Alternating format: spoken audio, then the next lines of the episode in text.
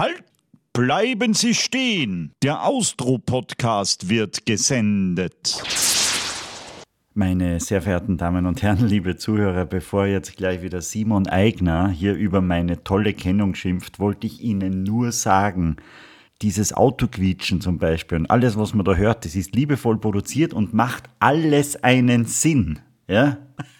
Was hat denn das mit einem Autoquietschen zu tun? Sag mal, bei dir quietscht so ein bisschen im Kopf, oder? Das ist halt echt schwierig mit meinem Co-Host, meine Damen und Herren, weil der hat echt null Fantasie. Und Simon, ganz ehrlich, das macht es echt nicht leichter für mich, mit dir zu arbeiten. Es ist ein ständiger Disput zwischen uns, liebe Hörer. Und es tut uns leid, dass wir gleich mal so negativ einsteigen, aber der Wolf ist für die Kennung. Wer steigt denn da schon wieder negativ ein? Kein Mensch steigt negativ du. ein. Du hast das schon wieder aufgeregt und gesagt, das ist kein Quietschen. Natürlich ist es ein Quietschen. Nein, es ist kein es Quietschen, es ist ein futuristischer Sound, den du von irgendeiner billigen Sound-CD runtergeglaubt hast. Es ist ein Quietschen, weil ein Quietschen gut zu unserem heutigen Gast passt. Verstehst du das nicht? Okay, nochmal kurz zur Erläuterung. Der Wolfgang ist verantwortlich für die Kennungen am Anfang wow. und die sind Als richtig ob man das schlecht. Nicht euch schon längst wüsste. Aber man muss es immer wieder erklären. Hast du jetzt gesagt, richtig schlecht? Sei froh, dass du in München sitzt. Ja, und du in Salzburg, weil jetzt spätestens würde ich mich mit dir kloppen, weil du einfach keine Ahnung hast von Kennungen.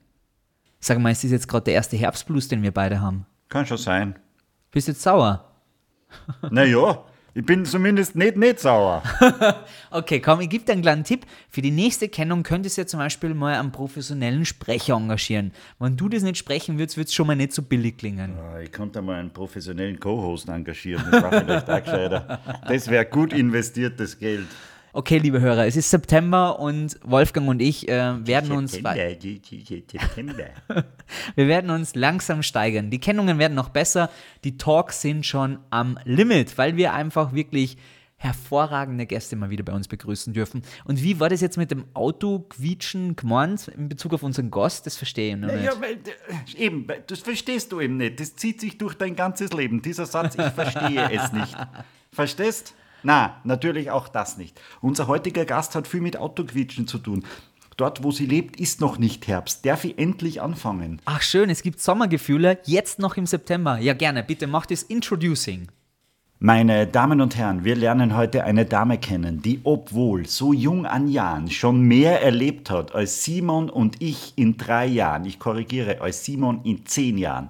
Sie bezeichnet sich selbst als Wildfang, hat sich gern vor fahrende Autos geschleudert, hat innerhalb von sechs Monaten alles verloren, was ihr Leben ausgemacht hat war neu verliebt und hat die ganze Welt bereist. Herzlich willkommen und das meine ich wirklich diesmal herzlich willkommen im Austro-Podcast Miriam Höller. Ja, vielen, vielen Dank für die Einladung. Hallo, ihr beiden. Wie geht's? Mir geht es sehr gut. Ich ähm, bleibe jetzt extra für euch wach, weil normalerweise gehe ich hier auf Bali äh, immer zwischen 8 und 9 Uhr ins Bett und so spät ist es hier schon. Aber für euch bleibe ich gerne wach.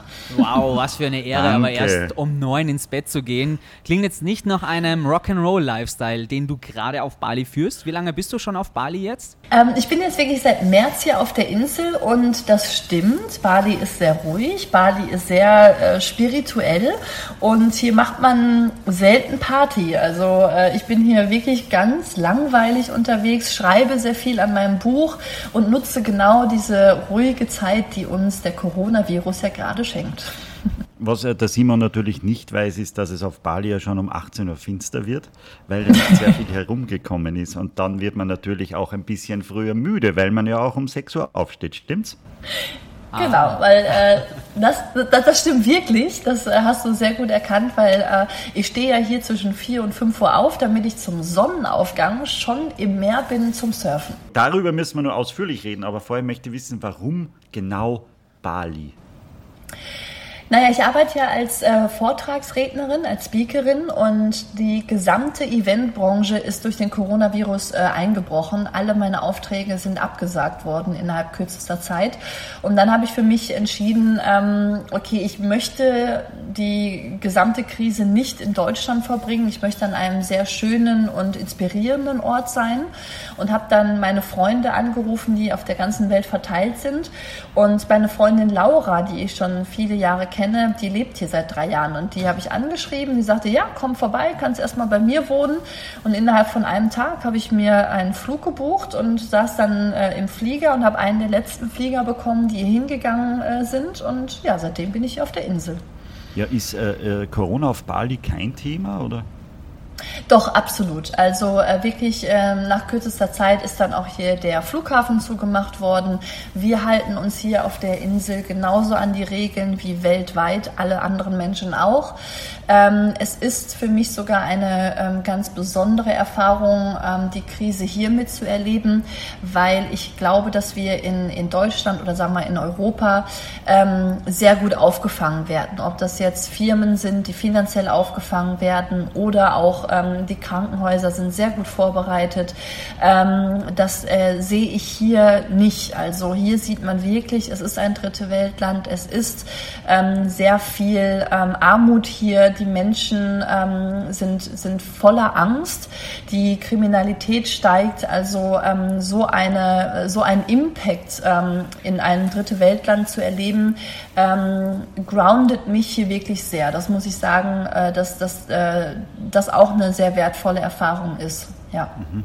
Wie darf ich mir das vorstellen? Du bist dann quasi wirklich mit dem letzten Flieger abgehauen und du wusstest und konntest ja gar nicht abschätzen, wie lange das mit Corona dauert, aber du bist trotzdem das Risiko eingegangen, die Comfortzone zu verlassen, ohne zu wissen, was dich da auf Bali erwartet und vor allem wie lange. Ja, ganz genau, weil das ähm, mein Lebensinhalt ist, äh, genau dahin zu gehen, wo andere nicht hingehen, äh, genau über Grenzen zu gehen, ähm, wo andere Menschen sagen, da trete ich nicht drüber, weil ich glaube, dass genau da der Zauber drin liegt, weil ich glaube, dass genau da ähm, sich Türen Türen öffnen äh, und Möglichkeiten ergeben und, und Chancen einem vor die Füße fallen, die andere Menschen ähm, nicht sehen wollen oder nicht, nicht mutig genug sind. Und ich glaube, dass der, der Mut mich immer ausgezeichnet hat und äh, der, der Mut zu sagen, ich weiß nicht, äh, was passiert und, und ähm, ich kann das nicht einschätzen, was Corona mit uns weltweit macht, aber ähm, ich versuche das Beste draus zu machen und, und äh, versuche es auf diesem Wege. Und die Familie im sicheren Deutschland hat nicht einmal gesagt, Mensch, Miriam, was machst du da eigentlich? Warum tust du das? Bleib doch bei uns, das sind wir alle safe zusammen. Und du hast trotzdem drauf bestanden oder hast trotzdem dich dazu entschlossen, nach Bali zu fliegen mit dem letzten Flieger. Naja gut, diese Diskussion, die habe ich ja seit 33 Jahren mit meiner Familie und die haben mittlerweile aufgegeben. Nein, ähm, ich, ich, ich bin ja sehr bodenständig ähm, äh, erzogen worden und, und komme auch aus einem äh, kleinen Dorf und wir haben wirklich eine ganz liebevolle, äh, oder ich habe eine sehr liebevolle Familie. Und ähm, du hast es so schön in der Anmoderation gesagt, ich bin da so ein bisschen das schwarze Schaf beziehungsweise der Wildfang und ähm, breche gerne aus. Und das wissen meine Eltern und mein Bruder, dass ich nicht diejenige bin, die gerne in unserem Dorf äh, bleibt, sondern gerne ausfliegt, gerne Abenteuer erlebt. Und somit war das ganz klar, als ich gesagt habe, hey, ist das für euch okay? Ähm, ich bin jetzt erstmal weg und diesmal weiß ich nicht, wann ich zurückkomme. Das mache ich äh, von der Krise abhängig. Und wir sind ja auch täglich in Kontakt. Also ähm, meine Familie kennt das, dass ich viel weg bin, viel unterwegs bin. Ähm, und äh, somit ist das für uns nichts Neues. Hast du Heimweh? Ich habe kein Heimweh, nein, überhaupt nicht. Das ist das Schöne heutzutage, dass man ja jeden Tag mit äh, den Menschen, die man vermisst, äh, in Kontakt sein kann. Und ähm, es gibt wirklich hier auf der Insel nichts, was ich äh, momentan vermisse. Natürlich vermisse ich meine, meine Vorträge und meinen Job, ähm, aber wer tut das gerade nicht? Äh, da müssen wir aber alle flexibel sein und da vertraue ich auch ganz klar darauf, dass, dass die Branche wieder aufblüht, mehr denn je und dass es dann bald auch irgendwann wieder losgeht. Was war der entscheidende Punkt in deinem Leben, wo du dann gemerkt hast, du bist anders als die anderen? Dir reicht die Welt nicht bis ans Dorfende, sondern viel weiter hinaus. Ich glaube, als ich das erste Mal in einem Poesiealbum geschrieben habe, dass ich Actionheldin werden will und ähm, meine Klassenkameraden und meine Lehrer mich ausgelacht haben. Und ähm, ich glaube, dass äh, viele Kinder dann sagen würden, okay, die haben ja recht, weil Actionhelden gibt's eigentlich gar nicht und das ist auch gar kein realistischer Berufswunsch.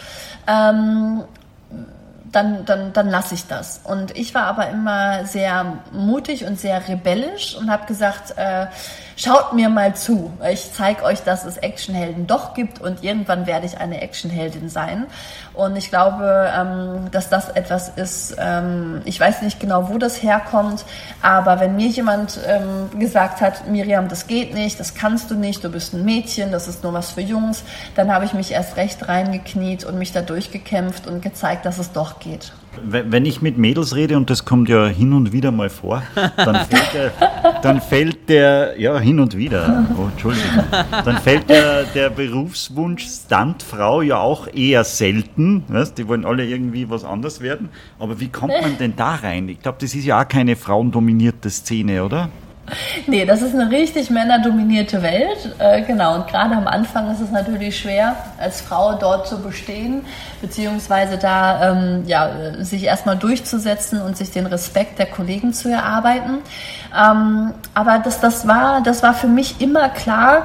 Ähm, ich möchte auf die Bühne, ich möchte außergewöhnliche Dinge machen. Ähm, ich ich habe als Kind schon wirklich immer diese, diese Liebe zur Gefahr gehabt und, und, und wollte außergewöhnliche Sachen erleben. Je mehr Action, je mehr Abenteuer, desto besser.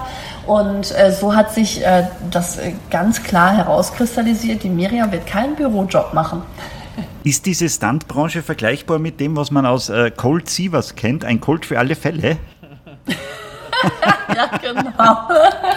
Ja, aber so kannst du dir das vorstellen. Ähm, das ist dann natürlich das Endprodukt, was dann der Zuschauer sieht.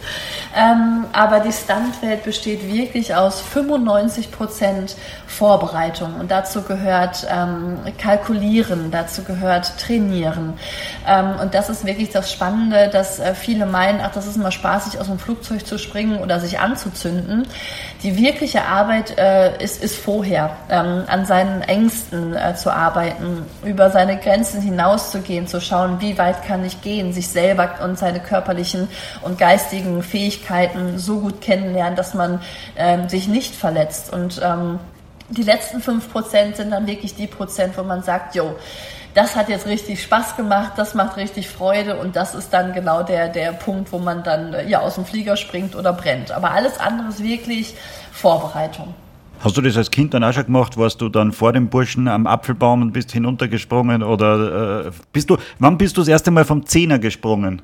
Also vom Zehner bin ich ganz sicher sehr früh gesprungen, ähm, weil ich ja immer diejenige war, die am höchsten hinaus wollte, der höchste Baum oder ne, das, die höchste Plattform, von der man springen kann, ähm, weil ich das einfach spannend fand. Das war immer dieses, wie hoch kann ich klettern, wie, ähm, wie hoch kann ich springen. Also das war für mich immer genau die Herausforderung. Also ich habe nie mit Puppen gespielt, ich habe wirklich immer ähm, ja, geschaut, dass es, dass es richtig viel Action und Abenteuer in meinem Leben gibt. Fanden das die Jungs eher cool oder haben sie sich gedacht, oh, dieses Mädel ist anders als die anderen, lieber aus dem Weg? Ähm, ich hatte mehr Jungs als äh, äh, Freunde, als ähm, Mädels. Und ähm, die haben mich, glaube ich, auch eher so als, als Kumpel angesehen. Also ähm, ein Freund sagte zu mir irgendwann mal so, du bist, du bist wie ein Kumpel, nur mit Brüste. Aber das ist nicht unbedingt. Schönes Kompliment. Das ist nicht unbedingt das, was man als Frau dann auch hören möchte, oder? Ja, doch. Also ich, äh, ich fand das immer spannend. Ich, ich komme auch heute ganz äh, toll mit Männern zurecht. Also äh, ich, ich finde das, ich finde das genial. Also ich, ich bin auch wirklich mehr vom Typ her so, die, die ähm, Bier trinkt anstatt ein, ein Champagner. Also ich glaube, ich bin so die, mit der kannst du äh, Pferde stehlen äh, oder wie, wie machen Männer das? Ihr haut euch einen auf die Nase und danach geht ihr an die Theke und Frauen sind da dann doch eher ein bisschen anders. Mache ich mit dem Wolfi nach jeder Podcast-Folge ungefähr genauso. Ja, genau. Ja, wir treffen uns immer in Rosenheim, das ist genau die Mitte. Aber bedeutet, ich glaube mal, bei dir und deinem Standing hat sich dann ein bisschen was verändert, als du spätestens äh, vor zehn Jahren war das schon, bei Germany's Next mhm. Topmodel dabei warst wahrscheinlich, oder? Ja, genau. Also äh, das war dann wirklich, äh, da war ich schon äh, drei Jahre lang selbstständig als Stuntfrau und ähm, habe in einem Freizeitpark als Stuntfrau gearbeitet. Und eine Redakteurin von ProSieben kam dann auf mich zu und sagte, hey, du bist ziemlich außergewöhnlich, weil eigentlich hast du Modelmaße, ähm, machst aber so einen krassen Job, hast du nicht Lust bei uns in der Sendung mitzumachen? Und dann habe ich gesagt, na, also das Model-Business ist wirklich nicht meins und es ist ja auch gar nicht mein Ziel, Model zu werden. Und dann hat die mich aber echt überredet, weil sie sagt, du kriegst ganz viel Aufmerksamkeit und du kannst so viel mehr Geld verdienen. Und ähm, ich sage, ja gut, äh, ich sehe das jetzt mal als Chance. Ne? Da kommen wieder, kommt wieder so eine Chance in mein Leben. Und da habe ich dann wirklich zugegriffen und gesagt, ich, ich probiere es einfach mal und schaue, wo es mich hinbringt. Und dann war auch ganz schnell klar, hey, die Miriam, das ist die Stuntfrau von Germany's Next Top Model. Die ist anders, die hat Muckis und die hat Narben. Natürlich passt das nicht in die Modelwelt, weil da geht es um die Perfektion. Aber ähm, ich bin wirklich äh, pro sieben wahnsinnig dankbar, weil das ein riesengroßes Sprungbrett war äh, für mich, ähm, ja mich und meine Persönlichkeit und, und meine ähm, Einzigartigkeit in dem Fall auch einfach zu zeigen. Du hast einen neuen Berufstitel dann generiert. Ja, genau. Und den trägst du jetzt auch schon all die Jahre quasi. Ja, ganz genau. Und hast eine Monopolstellung auch. Bis jetzt gibt es Ja. keine zweite in diesem Bereich, oder? Ja, ganz genau. Ja, weil äh, die Modelwelt hat mich ziemlich geschockt, muss ich ganz ehrlich sagen. Ähm, dieser Drang nach Perfektionismus, dieser Drang ähm, nach den perfekten Maßen, ähm, der Umgang von den Designern ähm, äh, mit den Models, das war für mich äh, Schock pur. Das, das, das äh, kannte ich so nicht äh, von, von, von der Art und Weise, wie ich aufgewachsen bin, wie man miteinander umgeht. Und dann ähm, habe ich für mich ganz klar entschieden, ich werde nie wieder in diesem äh, Model-Business ähm, etwas annehmen. Also ich werde keine normalen Model-Jobs annehmen. Der Druck ist zu hoch und ich bin auch nicht perfekt und will nicht perfekt sein, sondern ich will so sein, wie ich bin, mit äh, Muskeln und mit Narben. Und ähm, warum dann nicht äh, eine eigene Marke bilden und, und genau das vermarkten, was ich nun mal bin, also ein Action-Model. Und ähm, ja, es gibt kaum Models, die sich vom Dach stürzen können oder vom Auto angefahren werden für einen Werbespot. Ähm, aber ich äh, kann das. Also äh, vereine ich genau diese Gefahr, dieses Risiko, ähm, sehe dabei aber aus von den Maßen und, und äh, vom, vom Äußerlichen wie ein äh, ja, gewünschtes Model. Wie darf ich diesen Umgang mit den Designern und den Models verstehen? Was war da konkret so negativ? Also ich habe äh, wirklich gerade bei Castings auch einen absolut respektlosen Umgang erfahren. Ähm, dir wird nicht einmal ins Gesicht geschaut, da wird nicht gefragt, wer du bist oder was deine Werte sind. Es geht wirklich rein um dein, deine Äußerlichkeit, es geht um deine Schale, es geht um, um dein Aussehen. Und wenn du nicht wirklich zu, äh, zu, zu, zu dem passt, was der äh, Designer will, äh, und das sind diese perfekten Maße, das sind volle Haare, das sind ähm, lange Beine, das ist, das ist wirklich dieses Idealbild, was wir haben, was die Medien natürlich auch kreieren, dann ähm, wirst du einfach ähm, abgespeist. Also da, da geht es wirklich nicht um, um wer du bist, sondern es geht nur darum, dass du dein Äußerliches zeigst und vermarktest. Und das war mir einfach zu, zu wenig. Das war nicht, ähm, ich definiere mich nicht über mein Äußeres. Ich, über, ich definiere mich über meine körperliche Leistung. Und ähm, das habe ich für mich ganz klar äh, festgelegt und, und deswegen wollte ich in dieser Modelwelt einfach nicht mitspielen, weil ich zusätzlich auch gesehen habe, was das mit wirklich jungen und, und hübschen Mädchen macht, die dann aufhören zu essen, sich noch mehr runtermagern, als sie eigentlich äh, leisten können. Also das ist wirklich schlimm, was ich da gesehen habe mit, mit, mit, äh, mit Drogen und allem drum und dran, dass ich gesagt habe, nee, ich möchte das nicht. Das heißt, du hast bei Kolleginnen auch gesehen, die dann äh, Drogen konsumiert haben, um dem Hunger zu entgehen? Oder wie, wie, wie ist dieser... Ja. Wir haben nichts mit der Modelbranche am Hut, deswegen frage ich da vorsichtig Also nach. du noch weniger als ich. Ja, du bist immerhin Fingermodel, Wolfgang. Vollvisierhelme. Ja, also ähm, ja, es ist es ist schon wirklich äh, erstaunlich, äh, wenn wenn junge Mädchen die Schule abbrechen, um wirklich Model zu werden und ähm, dann gesagt bekommen, du bist nicht dünn genug und und dann sitzt ein Mädchen neben mir und schmeißt Wattebäuschen in ein Orangensaftglas und trinkt ähm, die Wattebäuschen, die aufgesogen sind mit Orangensaft und und ich frage völlig entsetzt, was sie da tut und sie sagt mir, dass wenn ihr Magen gefüllt ist, hat sie einfach keinen Hunger. Deswegen macht sie das jetzt, ähm, damit sie kein Hungergefühl hat und schneller abnehmen kann. Und das ist einfach ein Wahn, der ähm, äh, einfach von den Medien natürlich auch äh, kreiert wurde, der nicht gesund ist und der wirklich ähm, junge Mädchen zerstört. Und äh, weil, weil die natürlich einem Idealbild hinterher huschen oder haschen, ähm, was in der Realität nicht existiert. Ich kenne ja selber Bilder von mir, die so extrem retuschiert wurden, dass ich mich selber teilweise gar nicht erkannt habe. Und da habe ich einfach gesagt, dass, äh, dem, dem, da will ich einfach nicht mitspielen bei diesem Spiel.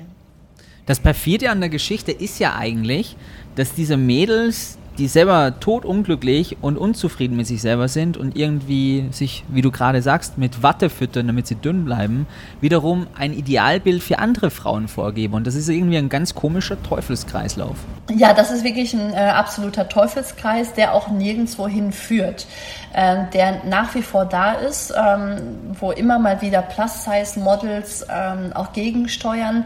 Und ich hoffe wirklich sehr, dass, ähm, dass wir irgendwann da mal rauskommen und sagen, die wirkliche Schönheit ähm, jeder einzelnen Person, ob Mann oder Frau, ähm, aber gerade bei Frauen, weil es uns ja äh, in den Medien wirklich betrifft, liegt wirklich in der Persönlichkeit und, und äh, dann lieber Falten haben, die man sich hart erarbeitet hat, als ähm, alles weggebotoxen, was nur irgendwie nach, ähm, nach Alter oder Erfahrung aussieht. Weil du, weil du gerade von retuschierten Bildern gesprochen hast, äh, wie sehr hast du dich äh, in der, bei den Bildern im Playboy wiedergefunden? Oh, der, der Playboy war wirklich ein, ein schöner Auftrag. Ähm, das war wirklich äh, ein sehr respektvolles Fotoshooting, ähm, weil ich auch mit ganz klaren ähm, Regeln meinerseits mit dem äh, Playboy äh, verhandelt habe und die sich auch darauf eingelassen haben. Weil ich gesagt habe, ich werde nicht einfach nur ein weiteres Mädchen sein, was sich auszieht ähm, und, und ihre Brüste und ihren Hintern in die Kamera hält, sondern wenn ich mich ausziehe, dann wieder auf meine Art und Weise. Mhm. Und so war ich natürlich bei den Bildern nackt aber ich habe auf nackter Haut gebrannt. Und ähm, da konnte ich auch wieder mein Alleinstellungsmerkmal platzieren und sagen, es gibt wirklich Frauen, die können sich nackt irgendwo zeigen, ähm, sind aber so extrem, dass sie dann mit dem Feuer spielen oder ähm, ästhetisch ähm, extreme Bilder produzieren können. Wie war da die, die Reaktion des, deines Umfeldes? Also ich, ich habe äh, von Oma und Opa auf jeden Fall das Okay eingeholt. ähm, und ja, meine, meine Oma und mein Opa, die haben gesagt, na klar, machst du das, ist doch super, ne? Und Opa natürlich sofort, klar, den Playboy, den kenne ich ja noch von früher, da bin ich ja stolz. Ich lese immer die Witze. genau. Ähm, nein, also bei uns in der Familie ähm, geschieht alles auf, auf ähm, äh, Vertrauen und, und äh, ich, ich genieße das Vertrauen von, von meiner Familie und ich glaube, das habe ich äh, auch noch nicht gebrochen und somit gehörte der Playboy auch dazu.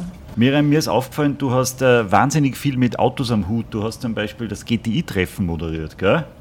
Ja, vier, vier, fünf Jahre mache ich das schon, jedes du, Jahr. Könnte, könnte ich dich mitnehmen, um einen Gebrauchtwagen zu kaufen? nee, da bin ich die falsche Ansprechpartnerin. Also, also du kannst na, gerne zum GTI-Treffen kommen, aber ein Auto verkaufe ich dir nicht. nein, nein, aber, aber, kennst, du da, kennst du da tatsächlich aus, auch ein bisschen technisch, weil du machst wahnsinnig viel mehr Autos, auch bei Grip und so bist du immer dabei gewesen. Bist du mehr die Fahrerin mhm. oder, oder kennst du du aus und sagst, oh, da können wir noch ein bisschen aufmotzen und da haben wir noch eine neue Zylinderkopfdichtung rein? ja, also ähm, Grip, das Motormagazin, äh, das ist, da geht es ja wirklich groß um das Thema Auto und da geht es ja. auch oft um Vergleiche und was ist jetzt, ähm, das sind Neuvorstellungen. Also da muss man natürlich auch gewisses ähm, äh, äh technisches Verständnis äh, und, und einfach auch ne, die Freude an Vierrad haben, die ich auf jeden Fall habe. Ähm, aber hauptsächlich wurde ich wirklich gebucht für meine ähm, äh, Fahrkünste. Ne? Also okay. Also das muss man natürlich auch können ein Auto um die Ecke driften und dabei noch in die Kamera sprechen.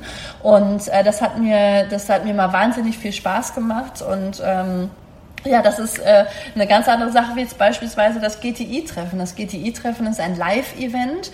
Das ist äh, ein Event, wo ganz, ganz viele Menschen hinkommen und, und die GTI-Familie ähm, feiert und, und einfach dieses GTI-Gen weitertragen will.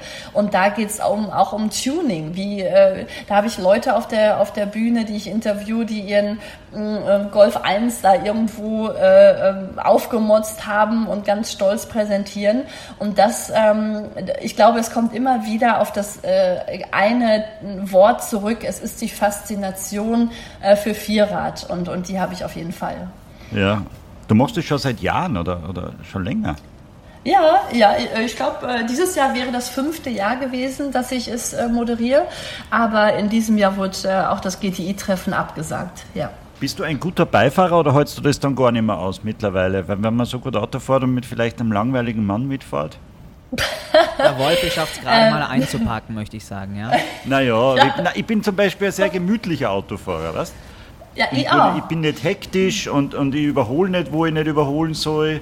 Na, ich, fahr einfach gemütlich. Nicht. Ja, ja. Nein, das oh. ist ja auch, ähm, äh, man meint immer so, dass Rennfahrer oder, oder Leute, die Autos testen im Fernsehen, ähm, totale äh, ähm, äh, Idioten auf der Autobahn sind. Na, Bin Raudis ich nicht. Oder, oder Schnellfahrer. Ja, oder, nee, nee, wieso denn? Also ich, ich muss ja keine anderen Leute gefährden, weil ich ja die Spielwiese abseits von der Autobahn habe. Und da lasse ich mich aus und da teste ich mich aus. Aber ich fahre ich fahr ein SUV, ich fahre ganz entspannt, ich äh, höre Country-Musik, äh, beim Fahren, ähm, bin äh, auch eine entspannte ähm, Autofahrerin, weil ähm, Autofahren für mich äh, Quality Time ist. Da mache ich mir Gedanken, ähm, da höre ich Musik, das, da, da, bin ich endlich mal alleine, da kann ich mein Handy ausmachen und bin nicht erreichbar. Äh, deswegen, nee, ich bin, ich bin kein Rowdy. Mm -mm. Du könntest ja den Austro-Podcast hören jetzt im Auto immer. Ja, genau. Den höre ich mir an, während du dann das Auto einparkst über 20 Minuten. da, genau, das ist ungefähr eine Stunde, ja, das passt gut. Na, ich glaube, da brauchst du alle Folgen von uns, um das durchzuhören und damit der Wolfi genügend Zeit hat, um einzuparken. Nee, aber um auf deine Frage zurückzukommen, wenn es ums äh, äh, darum geht, Beifahrer zu sein, ich fahre dann doch lieber gerne selber. Das habe ich mir gedacht, weil ich glaube, du bist da recht nervös und sagst, ah, da, da hätte man schon. Und, und das Autofahren auf Bali ist ja Wahnsinn. Fährst du da selbst? Äh, nee, äh, also ich habe hier einen Scooter. Ja, es ist ja fast noch gefährlicher. Ja, das stimmt. Also es gibt hier wenig Autos, weil sich einfach die Menschen hier keine Autos leisten können. Deswegen fährt jeder Scooter. Und hier gibt es auch sowas wie einen Führerschein nicht. Also jeder, der irgendwie gerade gehen kann, kriegt einen Scooter. Und äh, das Interessante ist aber wirklich, dass... Ähm, man hier mit dem Flow gehen muss. Hier gibt's ja auch sowas nicht wie, wie Vorfahrt oder äh, so diese ganzen Regeln, die wir in Deutschland haben oder äh, Tempolimit oder sowas. Ich habe hier noch nie ein, äh, ein äh, Verkehrszeichen gesehen. Ähm, das heißt, man muss hier wirklich mit dem Flow gehen und das funktioniert soweit ganz gut, ja. Und es sitzt auch nicht immer nur ein, einer am, am, am Scooter, oft die ganze Familie. Äh, genau, also hier habe ich, äh, das, das, das, was ich äh, wirklich hier sehe, ist, die ganze Familie sitzt auf dem Scooter, weil sich oft äh, die Familie auch nur einen Scooter leisten kann. Und das sind dann teilweise zwei Erwachsene, drei Kinder und noch irgendwie zwei bis drei Hunde. Ne? Und das ist wirklich heftig. Also das ist, äh, dann ist die deutsche Polizei, wäre dann nicht happy. Und dann ich, natürlich alles ohne Helm. Das ist schon natürlich, ohne Helm, ja. Aber es ist wegen der Hitze. Natürlich, ja, zur Abkühlung. Genau. Ja. Dann würde ich mit dir jetzt gerne ins Jahr 2010 nochmal zurückspringen. Germany's Next Top Model, plötzlich ganz viele Kampagnen und du warst plötzlich Promi. Wie ist das Gefühl, wenn man plötzlich berühmt ist? Äh, pff, äh, entspannt. Äh, du machst es ja immer nur so stressig, wie, wie du es dir machst. Ne? Und ähm, für mich war das äh, schön, weil die, ich habe mit ganz vielen Kleinigkeiten die Leute happy gemacht. Also auf der Straße wurde ich erkannt und ähm, dann wollten die Leute Fotos oder ein Autogramm und hatten einen riesen Smile im Gesicht. Und ähm, ich fand das, ich fand das schön. Ich fand das nicht stressig oder ähm, nervig. Überhaupt nicht, gar nicht immer auf roten Teppichen, dann äh, auch plötzlich dein Privatleben im Fokus und es ging immer steil bergauf, so habe ich es zumindest in einem Interview gelesen, bis dann das Jahr 2016 kam. Mhm, genau, ja, also ich habe wirklich äh, diese zehn Jahre da ganz toll für mich ausgenutzt, ähm, Schritt für Schritt in kleinen regelmäßigen Schritten meine Karriere aufgebaut, äh, mich nie stressen lassen und immer nur das gemacht, ähm, was sich gut angefühlt hat. Also das war für mich, äh, war, waren wirklich tolle zehn Jahre, muss ich ganz ehrlich sagen. Wenn du auf dieses Jahr 2016 zurückblickst, wie hart war es und wie viel Kraft hat das wirklich gekostet, so im Rückblick, vier Jahre später?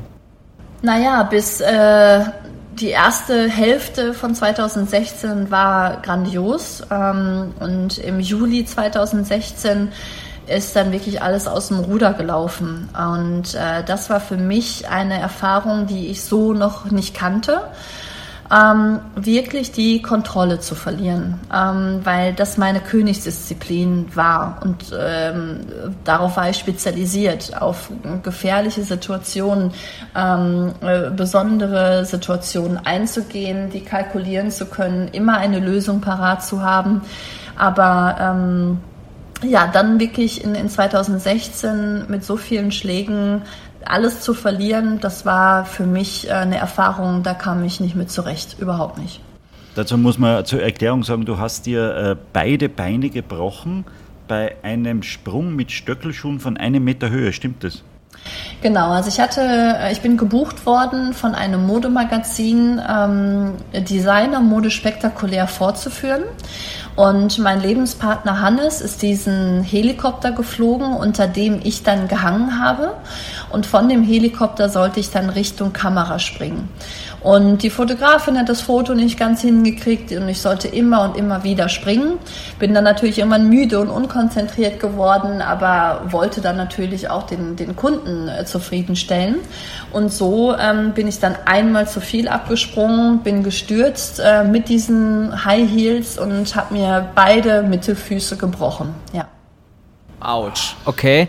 Hannes ist dann gelandet mit dem Heli oder hat er hat das schon in, dem, in der Action an sich festgestellt, dass da irgendwas jetzt nicht in Ordnung ist? Ja, na klar. Also man hat sofort gesehen, ähm, das war ähm, ein hoher Sprung. Ähm, ich hab, bin ja normalerweise dann äh, bei den äh, Versuchen vorher aufgestanden und wieder zum Helikopter gelaufen. Aber ich habe meine Füße festgehalten, die ja wirklich zertrümmert äh, in den High Heels noch steckten. Ähm, die Helfer kamen, haben versucht, ähm, meine Füße aus den High Heels äh, zu holen. Ähm, das war schon alles äh, dramatisch und hat man auch sofort gesehen, da ist jetzt richtig was schiefgegangen. Was dann folgt, ist eine wahre Tortur. Ja, äh, dann ging's los, weil ähm, für mich war klar, ich habe ja öfter schon mal irgendwie was gebrochen gehabt, das dauert vier bis fünf Wochen äh, und dann bin ich wieder fit. Aber ähm, sich die Füße zu zertrümmern, also ich hatte den rechten Fuß 17, 18 Mal gebrochen äh, und den, den linken Fuß richtig zertrümmert. Also da war auch nichts mehr äh, zu erkennen von, von äh, Knochen, die zusammengehören. Ähm, da mussten wir dann erstmal auch einen Arzt finden, der sagt, ähm, ich kriege das wieder hin oder ich versuche es wenigstens, weil die fünf Ärzte, die wir gefragt haben, die haben gesagt, sofort versteifen, alles rausholen ähm, und versteifen bedeutet einfach, du wirst den Fuß nie wieder abrollen und vernünftig äh, nutzen können. Und dann haben wir aber zum Glück einen Arzt gefunden, der gesagt hat, es ist alles kaputt, ich muss alle Knochen da rausholen und bau dir quasi einen neuen Fuß aus den Knochen, aus deiner Hüfte und aus deinem Schienenbein. Und das hat er dann schlussendlich auch gemacht. Wow, okay, wo war dieser Arzt? Äh, in Linz, ähm, Primar Dr. Ernst Ortner. Ich sage diesen Namen so gerne, weil äh, er einfach wirklich mein Engel und, und mein Held äh, äh, war, äh, der einfach gesagt hat, ich kann dir nichts versprechen, aber ich versuche es wenigstens. Und alle anderen Ärzte haben äh, mich schon aufgegeben. Und alleine mit dieser Aussage war das mein Mann. Also auf ihn habe ich da wirklich vertraut. Das war ja wirklich ein Spagat zwischen Rollstuhl und vielleicht doch wieder ganz normal laufen können. Nein, also die Illusion hat er mir auch genommen, äh, dass er gesagt hat, du wirst wieder die Alte. Es ist natürlich ein Riesenunterschied, einen Fuß zu versteifen, der nicht mehr fähig ist abzurollen oder sich überhaupt wieder zu bewegen, äh, bewegen zu lassen, ähm, oder einen Fuß nachzubauen und mit monatelanger Arbeit ähm, und Physiotherapie den wieder flexibel zu bekommen, dass man ihn eventuell wieder wieder ähm, benutzen kann. Und das war einfach über viele, viele Monate meine große Hoffnung ähm, und die sich mit sehr viel Arbeit dann noch ausgezahlt hat, dass ich meinen Fuß wieder benutzen kann, ähm, äh, so dass ich abrollen kann. Äh, ich bin ganz, ganz lange gehinkt. Also ich, ich äh, habe das dann mit ganz viel Arbeit und ganz viel Mühe ähm, wieder hinbekommen, irgendwann so zu gehen, dass man nicht sieht, dass ich einen schweren Unfall hatte. Man kann sich nur ausmalen, wie wichtig äh, gerade die engsten Menschen in so einer Zeit sind. Hannes hat dir wahrscheinlich ähm, in dem Fall die Power gegeben, die du gebraucht hast. Und dann kommt der 8. September 2016. Ja. Ähm, ich sitze natürlich im Rollstuhl, ähm, habe die ersten Operationen hinter mir. Ähm, es ist ein leichter Aufschwung da, weil gerade Hannes derjenige war, der immer ein absolutes Vertrauen ins Leben hatte und mir dieses Vertrauen auch ähm, gegeben hat mit seinen Aussagen, der äh, gesagt hat, Mensch, das musste dir passieren und du, du musst dir und anderen gar nicht mehr beweisen, dass du die beste Stuntfrau bist. Du hast alles erlebt, du hast alles gemacht und ähm, sehe das als, als neue Ausrichtung in deinem Leben. Also der größte Halt in der Zeit, wo ich wirklich im Rollstuhl saß und um meine Gesundheit gekämpft habe, war Hannes. Und ähm, dann wirklich der, der, der Tag, wo der Anruf kam von Hannes äh, Schwester, dass Hannes mit seinem Helikopter abgestürzt ist. Ähm, der zweite große Schlag, das war wirklich ein, ein absoluter Kontrollverlust. Und, und der ging so tief, dass ich ähm, mich selbst und das gesamte Leben in Frage gestellt habe ähm, und auch das komplette Vertrauen ins Leben verloren habe. Und wenn du kein Vertrauen ins Leben hast, dann stellst du dir die Frage, ob du dieses Spiel Leben überhaupt noch spielen willst. Und da äh, bin ich dann wirklich an meinem absoluten Tiefpunkt angekommen. Nach dem Anruf von der Schwester von Hannes hattest du ja, glaube ich, noch die Zuversicht, dass es äh, nicht Hannes unmittelbar getroffen hat. Es waren ja zwei Menschen in dem Helikopter. Der Hüttenwart war ja auch noch an Bord. Und ich glaube, mhm. so habe ich zumindest gelesen, du hattest erstmal die Nachricht, einer hat schwer verletzt überlebt. Und du warst ziemlich zuversichtlich, mhm. dass Hannes der schwer Verletzte erstmal ist. Ja, genau. Da kann ich mich an ein Gespräch erinnern, ähm, weil klar war, der Helikopter ist abgestürzt. Es gibt einen Überlebenden und, und einen, der verstorben ist. Und ich sagte dann zu Hannes äh, Schwester, ähm, Hannes ist derjenige, der überlebt hat. Ein, ein Hannes Arch stirbt nicht. Äh, es ist ganz klar, dass Hannes derjenige ist. Ähm, und das war natürlich auch meine Hoffnung, ganz klar. Und dann antwortete sie mir aber und sagte, Miriam, das ist nicht Hannes. Hannes würde niemals ähm, in einem Unfall jemanden äh, tödlich verletzen. Ähm, damit würde er nie umgehen. Ich habe das Gefühl, es ist Hannes. Aber man, man springt natürlich in, in Hoffnung und Verzweiflung. Das sind Stunden über Stunden, die man wartet, bis der Helikopter geborgen ist, bevor man überhaupt als, als äh, Familienmitglied die, äh, die Nachricht erhält. Äh, das ist ein Bangen, das ist ein das ist ein, ein, ein das, das ist eine Zeit, die, die ähm, da wird einem einfach nur noch äh, schlecht. Also es ist einfach, äh, es ist nicht zu ertragen. Man möchte es dann einfach nur noch wissen. In Österreich war das ja ganz groß in den Schlagzeilen. Hannes war ja gerade ja. in Österreich ein ganz großer Hero, muss man echt sagen, und äh, ein echter Star. Und alle waren immer wieder beeindruckt von seinen Leistungen. Die Nummer mit dem Hüttenwart, hattest du zu dem nochmal Kontakt danach? Äh, nein, mm -mm. Ähm, also auf, auf dem zurückzukommen, auf das zurückzukommen, was du gerade gesagt hast. Hannes war ähm, für die Österreicher ja auch wirklich ein, ein Star und ein Held. Und genau deswegen, jeder, der ähm, Hannes hat fliegen sehen in einer Airshow, hat äh, diese, diese Perfektion ähm, in dem Fliegen sehen können. Und, und, und das habe ich jeden Tag auch bei Hannes erlebt. Äh, dieser Mann hat nicht einfach mal irgendwas so gemacht, sondern alles war klar strukturiert und kalkuliert. Und deswegen war für mich klar, ähm, äh, er überlebt. Und äh, zu dem Hüttenwart habe ich ehrlich gesagt nie ähm, Kontakt aufgenommen, weil ähm, es, es, es hätte nichts geändert. Also es, es, es äh, ich habe nachher Berichte gelesen, die von Interviews, die er gegeben hat, ähm, die mich noch mehr verwirrt haben, ähm, wo ich dann auch, auch Wut auf ihn bekommen habe, wo ich gedacht habe, was ist da in diesem Co äh, Cockpit passiert? Ähm, gibt es vielleicht da etwas, was man herausfinden muss?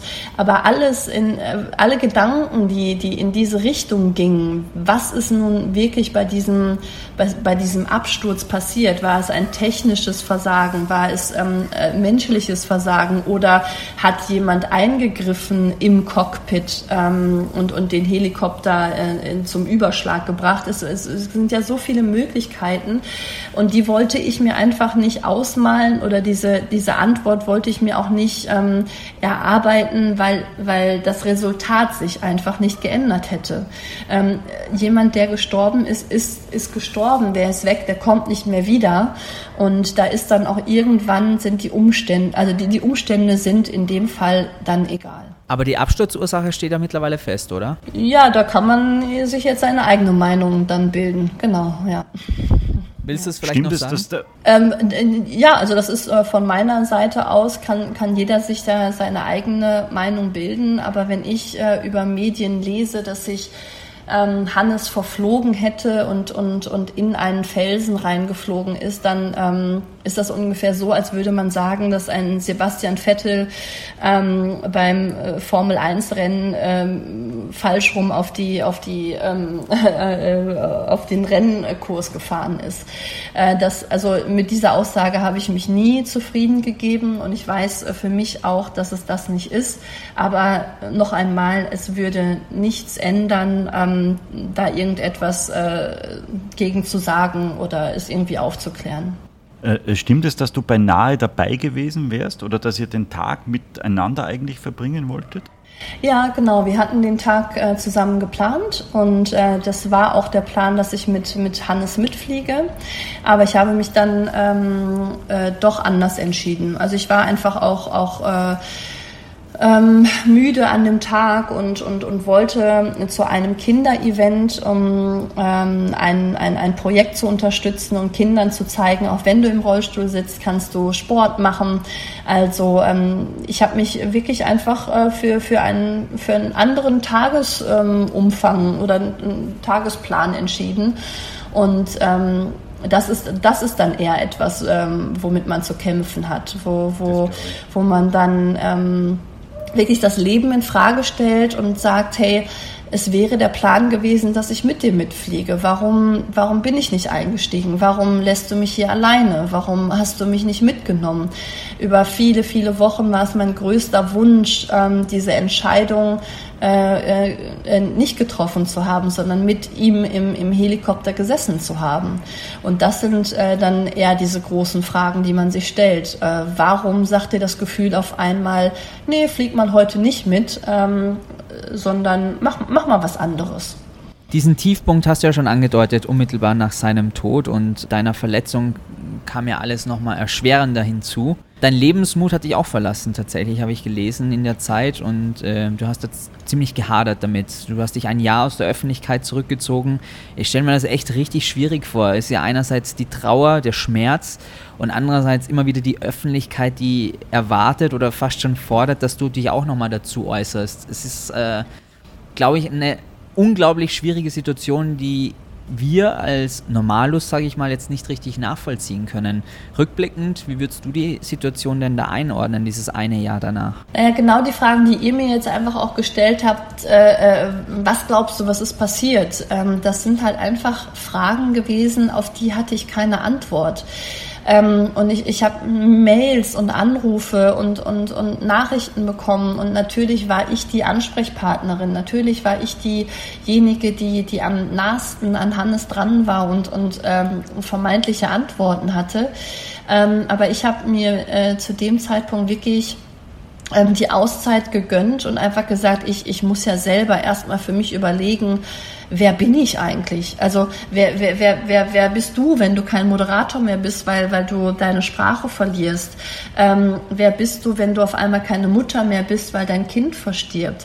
Das sind ja ganz essentielle Fragen, die deine, in deine Identität, in dein Warum bin ich auf der Welt äh, in, in Frage stellt. Du hast keine Antworten mehr und da kannst du nicht ähm, mal eben ein Interview führen und, und äh, lächeln und sagen, ja, ja, wird schon wieder alles gut.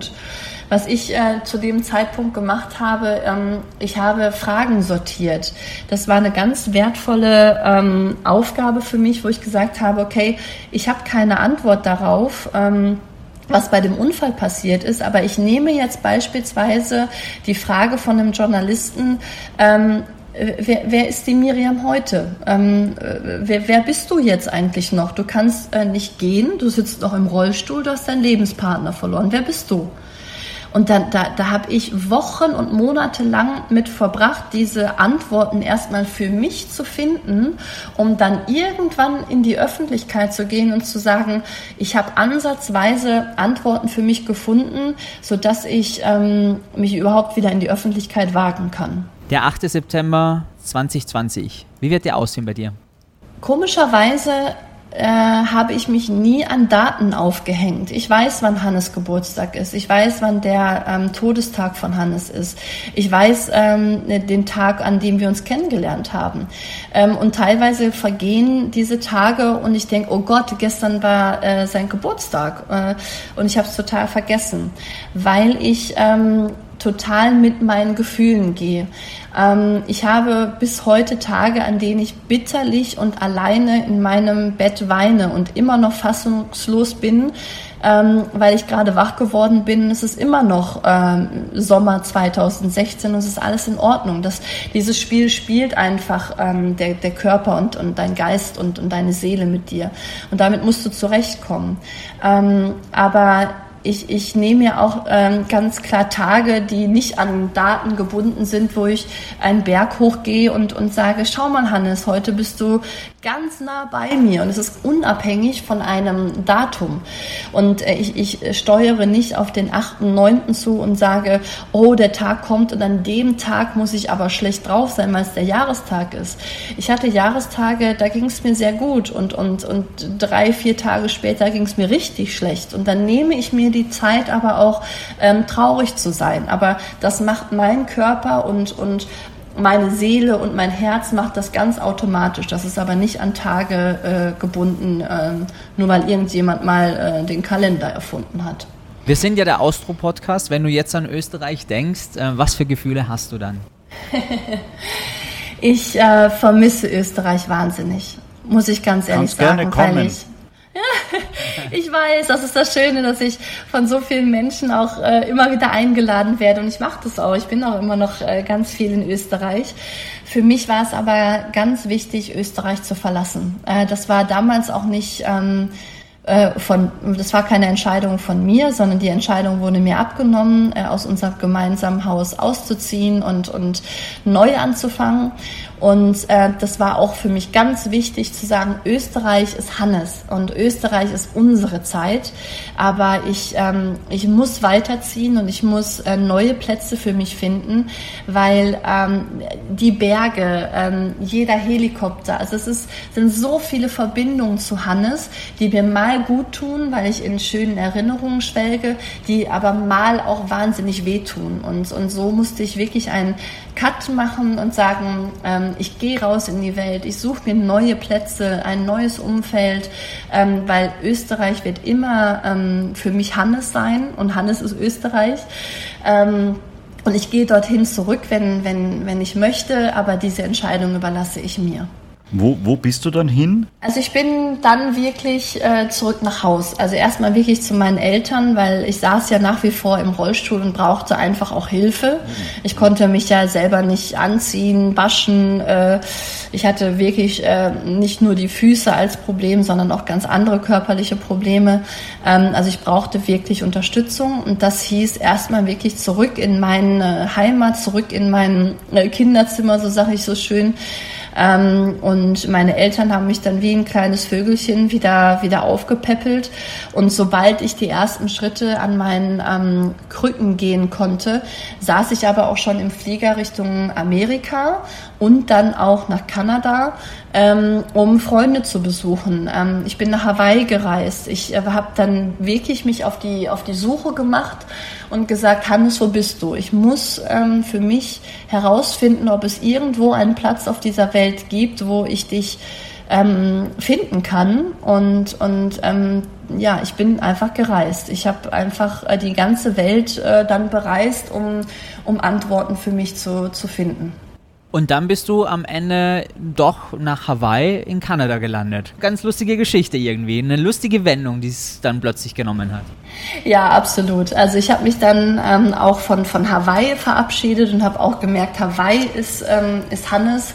Genau, man muss ähm, dazu sagen, ihr hattet beide auf Hawaii, glaube ich, ein Haus auch und seid da immer im Winter gewesen, mehrere Monate. Genau. Und dann hast du auch diesen Standort schlussendlich aufgegeben. Ja, ganz genau. Also wir waren ja nicht verheiratet äh, oder noch nicht verheiratet, das haben wir leider nicht mehr geschafft. So hatte ich natürlich auch keine, ähm, äh, keine Rechte.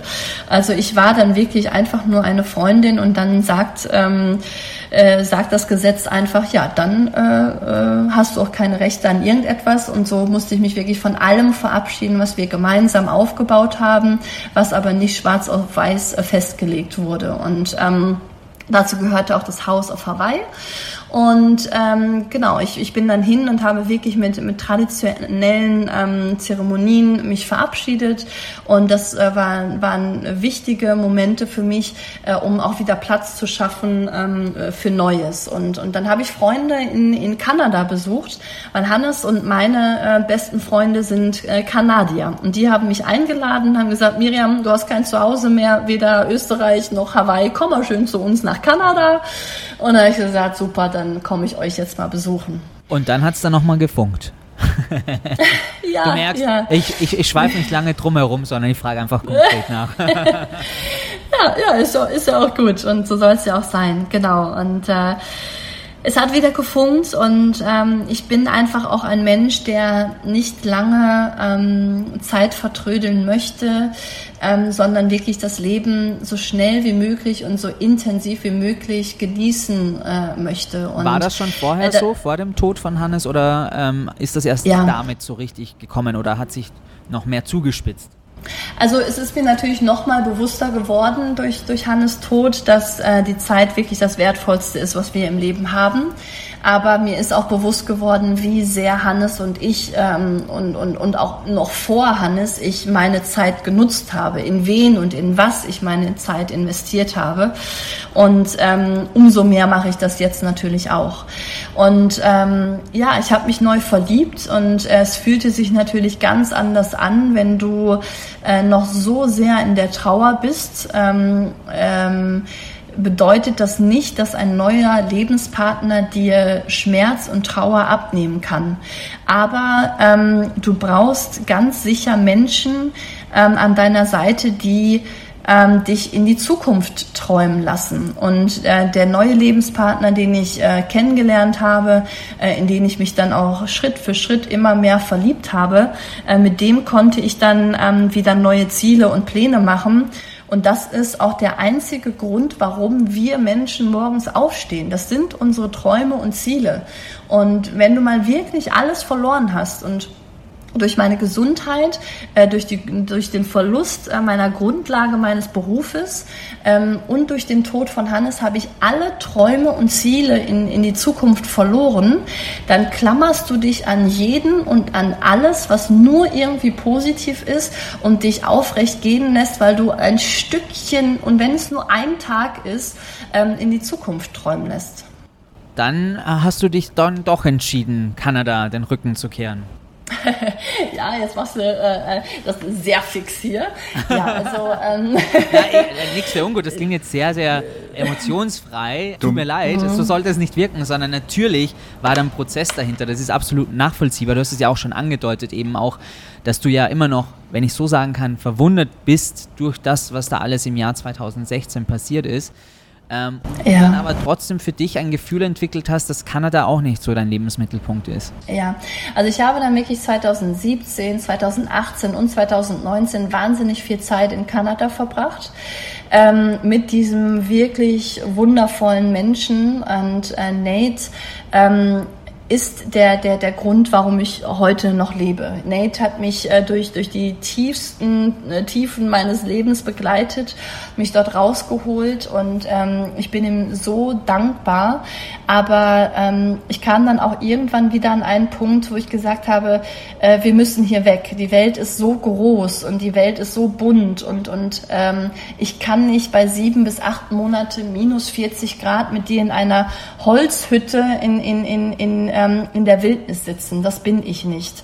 Und dann hat er gesagt, das bin ich aber. Und, und da war für uns ist eine ganz schwere Entscheidung. Ähm, sich zu trennen, aber wir sind bis heute äh, ganz eng und miteinander äh, verbunden und befreundet.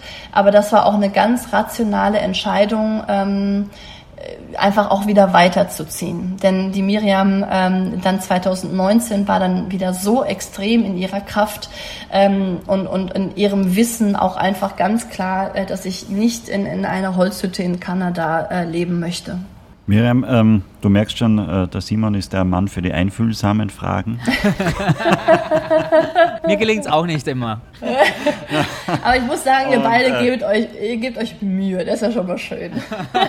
du, äh, wenn, du das so, wenn du das so erzählst, Hawaii, Kanada, dort drei Jahre, dort, das klingt für, für mich als äh, Österreicher, der nicht so weit herumkommt, ich meine, ich war schon mal in Bali und in Italien, als wäre die Welt äh, eigentlich nur noch ein Dorf. Ja. Oder?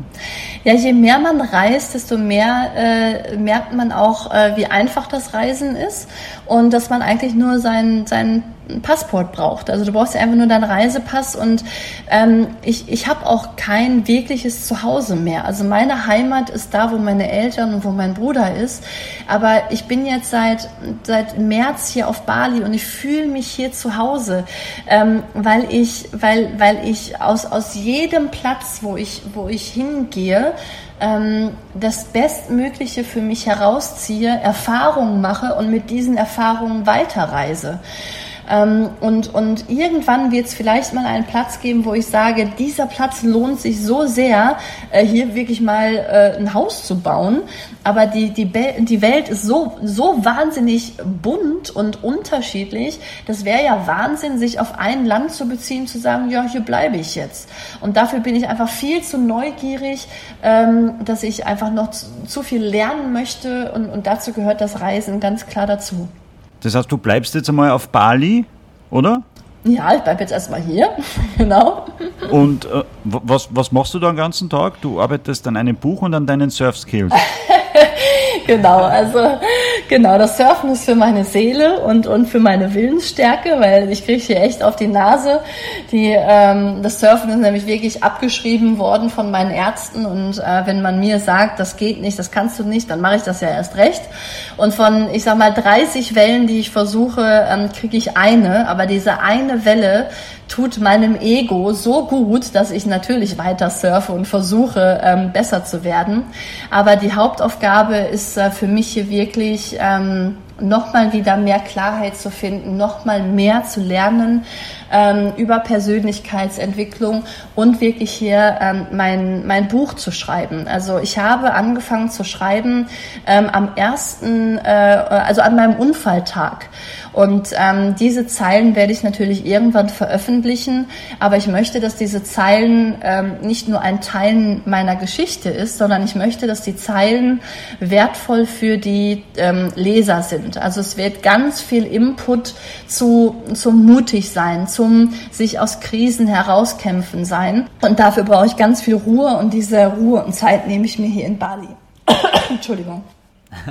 Kein Problem. Aber wenn man sich deine Geschichte jetzt so anschaut und wir haben viel von dir erfahren, dann äh, ist ja jeder Step in deinem Leben so quasi eine kleine Ergänzung. Du hast als Stuntfrau im Moviepark angefangen, daraus ist dann plötzlich Germany's Next Topmodel geworden, daraus ist die öffentliche Person geworden. Mit deinen äh, Schicksalsschlägen hast du dann auch vielen wirklich da draußen Mut gegeben, dass man klar, Trauer zulassen kann, aber dass man vielleicht nicht zu sehr damit hadert, sondern Kraft rausschöpft und das führt dich jetzt wiederum zu dem nächsten Kapitel in deinem Leben und zwar dieses Buch und auch, dass du eine Art Motivationscoach für andere bist. Du stehst auf der Bühne und sprichst über dein Leben und motivierst somit andere. Ja, ganz genau. Und die Zeit, die wir jetzt gerade haben, ist genau mein Kernthema, Veränderung. Und das wird jeder Einzelne jetzt gerade nachvollziehen können, was es bedeutet, wenn du deinen Job verlierst oder wenn du einen geliebten Menschen verlierst durch etwas so Großes, was du nicht beeinflussen kannst. Und es gibt einfach Dinge im Leben, die kannst du nicht beeinflussen, die kannst du nicht kontrollieren.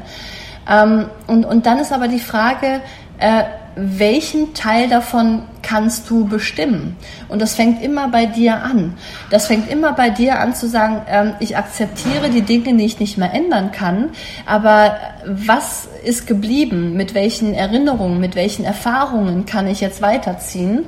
Und das ist genau das, was ich heute mache. Also genau wie du es beschrieben hast. Meine Lebensgeschichte ist der rote Faden meiner Vorträge, aber ich gebe ganz, ganz viel Input den Leuten, also den Zuhörern, wie sie durch Krisen, wie beispielsweise jetzt die Corona-Krise, ähm, herausgehen können und vor allen Dingen gestärkt herausgehen können. Und die wichtigste Frage ist, wie geht es deinen Füßen heute? Ich habe gesehen auf Instagram durch Surfen, es klappt wieder ganz gut. ja, also ich äh, bin sehr stolz auf mich und ich bin sehr dankbar für die Menschen, die mich äh, getragen haben, wenn ich äh, völlig äh, verzweifelt und heulend auf dem Boden äh, saß. Ähm, und das kommt bis heute vor, weil ich ja einfach nicht mehr die Alte bin. Also ich kann lange nicht mehr die Leistung bringen, die ich als Standfrau gebracht habe. Dafür ist in den Füßen zu viel kaputt gegangen. Aber ich habe das gerade im Ansatz versucht zu beschreiben, dass ich gesagt habe, ich, ich kriege von 30 Wellen wirklich hier einen auf die Nase. Ich werde auf den Meeresgrund gedrückt und, und es ist Kenn anstrengend ich. und du, du schluckst Salzwasser Kennst und du, und du, ich habe gesunde Füße, muss ich dazu sagen, ja. Und ich kann es nicht gescheit. Ja, aber, ah, aber Entschuldigung.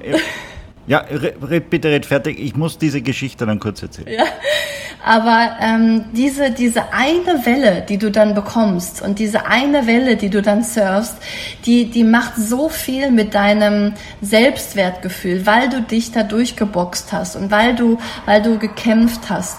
Und wenn ich dem ersten Arzt, der gesagt hat, wir versteifen deinen Fuß, gesagt hätte, na gut, dann versteifen wir halt den Fuß und dann werde ich halt mein Leben lang jetzt hinken und einen steifen Fuß haben, dann wäre das jetzt so.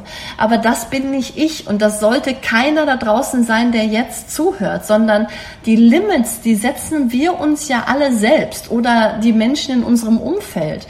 Und, und das ist für mich so wahnsinnig wertvoll zu schauen, hey, wenn ich weiterkämpfe und wenn ich noch mehr an den Füßen trainiere, wie weit komme ich denn dann? Und ich bin heute schon so viel weitergekommen, als jeder einzelne Arzt mir vorhergesagt hat. Ähm, die Geschichte, die ich vorher kurz erzählen wollte, ich war mit äh, Simon in Australien, ja, das ist jetzt off the records, und äh, uns wollte ein Einheimischer das Surfen beibringen. Und das, Simon hat sich zwar so Handschuhe anzogen oder so Paddel an den, an den Händen und mehr als ein Boogieboard auf der ersten Welle, weil er sich ja sowieso nicht weiter raustraut wegen der Haie.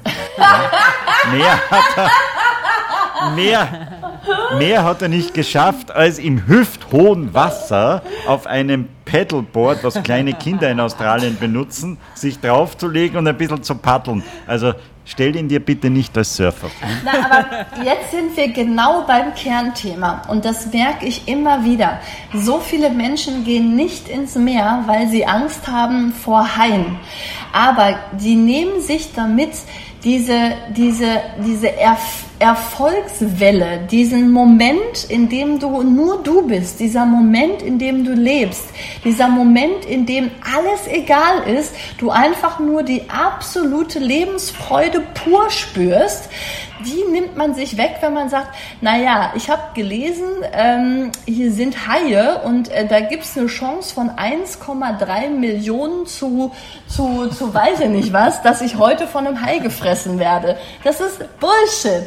Und da stellt sich die Frage, wer ist, wer ist ängstlich und geht wieder zurück an den Strand und wer ist mutig und heimst sich einen tollen Lebensmoment nach dem anderen ein. Und wer kriegt am Schluss das Mädchen? Soll das heißen, du hast, du hast keine Angst vor Haien oder was?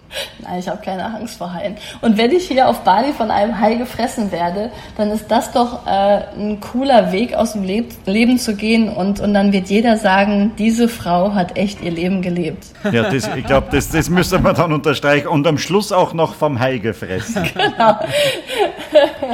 Aber genau so kann man es eigentlich unterschreiben. Ein starkes Leben, was du führst, Miriam. Wirklich großer, großer Respekt. Ich bin wirklich sprachlos. Man sagt, es ist so eine Plattitüde, so eine starke Frau. Möchte ich gar nicht sagen, ganz im Gegenteil. Also wirklich, wir ziehen unseren Hut vor dir, wie du das alles meisterst und wie du auch eine Inspiration für so viele andere Menschen bist und vor allem, dass du dir jetzt die Zeit genommen hast und erst nach 21 Uhr ins Bett gehst. Das ehrt uns sehr und äh, es war ein unglaublich guter Einblick und ein, ein unglaublich tolles Gespräch mit dir. Ich bin ähm, eigentlich wirklich nur das kleine Mädchen vom Land, was immer irgendwie Actionheldin werden wollte. Und ähm, ich bin nichts, ich bin nichts Besonderes. Und das, was ich ähm, mache, ist einfach nichts anderes als nicht aufgeben. Und, und jeder kann das. Jeder kann diesen, diesen Entschluss für sich fassen ähm, und, und, und einfach Vollgas geben. Und, und äh, das ist mir jetzt einfach nur nochmal wichtig äh, zum, zum Schluss zu sagen. Man muss nicht Stuntfrau sein, um, um äh, an Herausforderungen wirklich äh, stark hervorzugehen. Das waren, das waren sehr, sehr schöne Worte. Simon, mach's jetzt bitte nicht kaputt. Nein. Gibt es irgendeinen Stunt, den du noch gerne gemacht hättest und jetzt nicht mehr machen kannst? Oder sagst, schade. Ja, der Hannes wollte mich immer mal auf ähm, einem Heißluftballon absetzen. Und ich wollte immer mal dann ähm, von dem Heißluftballon auf dem Popo runterrutschen und dann äh, von da aus natürlich frei fallen und meinen Fallschirm ziehen. das haben wir leider nicht mehr geschafft, aber das ist auch okay. Liebe Miriam, danke, dass du so lange wach geblieben bist. Du darfst morgen eine Stunde länger schlafen. Ich hoffe, äh, es ist, es ist in Ordnung so und du hast trotzdem genügend Kräfte für den neuen Tag. Das war ein wunderbares Gespräch mit dir und äh, wissen wir schwer zu schätzen. Danke, dass du unsere Podcast-Folge so äh, verzaubert hast und wir senden dir eigentlich jetzt nur noch ganz liebe Grüße ins wunderschöne Paradies Bali. Oh, vielen, vielen Dank und vielen Dank für die Einladung. Es war ein schönes Gespräch mit euch. Danke. Wahnsinn, oder? Auf einem Heißluftballon sich absetzen lassen, mit dem Hintern runterrutschen, mit einem Fallschirm dann und dann im freien Fall mit Fallschirm runter zur Erde. Die ist echt verrückt. Was war das Verrückteste, was du jemals in deinem Leben gemacht hast, Wolfgang? Mit einem Heißluftballon oder, oder mit Popo? Na, so generell, was du an verrückten Sachen so. bis jetzt gemacht hast in deinem Leben. Na, also äh, keine Ahnung. Äh, kann du, ich mich nicht mehr so genau erinnern. Du hast im das, Supermarkt was gefladert vielleicht. Das war das nein, Verrückteste. Ich nie. Das nicht? würde ich nie im Leben okay. machen. Nein, nein, nein. Aber das gehört hier nicht in den Podcast, weißt du? Das wäre ein eigener Podcast im Darknet. nee, ich glaube, das wäre der kürzeste Podcast der Welt, aber egal. du weißt, was mir gerade auffällt? Was? Das gibt's ja nicht. Du hast ja, du hast heute, ist sie schon weg? Sie ist schon weg, weg ja, ja. Du hast heute deine völlig crazy, irre Wahnsinns-Einstiegsfrage vergessen. Was? Meine Markus Lanz Einstiegsfrage? Na, deine, deine Markus Lanz und viele andere Einstiegsfrage. oh Mann. Die Frage, die eigentlich das ganze Leben eines Menschen erklärt, unbeantwortet Frage. ja, ich habe es tatsächlich vergessen. Du hättest mir auch mal erinnern können, aber wir waren so schnell im Gespräch. Naja, dann, liebe Hörer, damit es nicht ganz unter den Tisch fällt, jetzt die Einstiegsfrage. Warte mal, Haus, Haus, Haus, Haus. Ich, du musst ich, die ankündigen. Ich, ich versuche wach zu bleiben. Okay, wird dann so, als wäre die Miriam nur da. Ja, dann bitte. Ähm, du Miriam, äh, du musst verstehen, bei uns im Austro-Podcast ist es das so, dass der Simon immer die erste total crazy Frage stellt, weil die hat er sich jahrelang überlegt und die wollte er da immer schon mal stellen und äh, dieses Recht räume ich ihm immer gern ein. Also, geht schon. Okay, liebe Miriam, du lebst ja auf Bali. Die wichtigste Frage gleich mal am Anfang. Heißen die Bewohner von Bali Kannibalen? Boah. Ich schäme mich für das. Okay. Spaß ist, wenn man selber drüber lacht. So, das war jetzt wieder eine hervorragende Folge des Austro-Podcasts. Wunderschön Alles war hervorragend. Die, bis, zum, bis zum Schluss. Bis zum Schluss. Dann war echt, dann kackt sie extrem ab. Okay. Eins verraten, in der nächsten Folge kommt wahrscheinlich ein Promi, der bis jetzt den krassesten Höhenflug von allen Promis im Austro-Podcast hingelegt hat. Hm? Mehr dazu dann in zwei Wochen. Lieber Wolfgang, es war sehr schön mit dir und mit Miriam sowieso. Und wie verrückt ist es, oder? Die sitzt auf Bali, du sitzt in Salzburg, in München und trotzdem quatschen wir so ganz gemütlich. Mensch, diese digitale Welt, die ist schon hervorragend. Ich plane schon die neue Kennung für die, für die nächste Folge. Äh, irgendwas mit Captain Future schwebt mir vor. okay, wir sind gespannt. Lieber Wolfgang, liebe Hörer, ich wünsche euch bis dahin schon mal eine schöne Zeit. Wir hören uns in zwei Wochen wieder. Bis dann.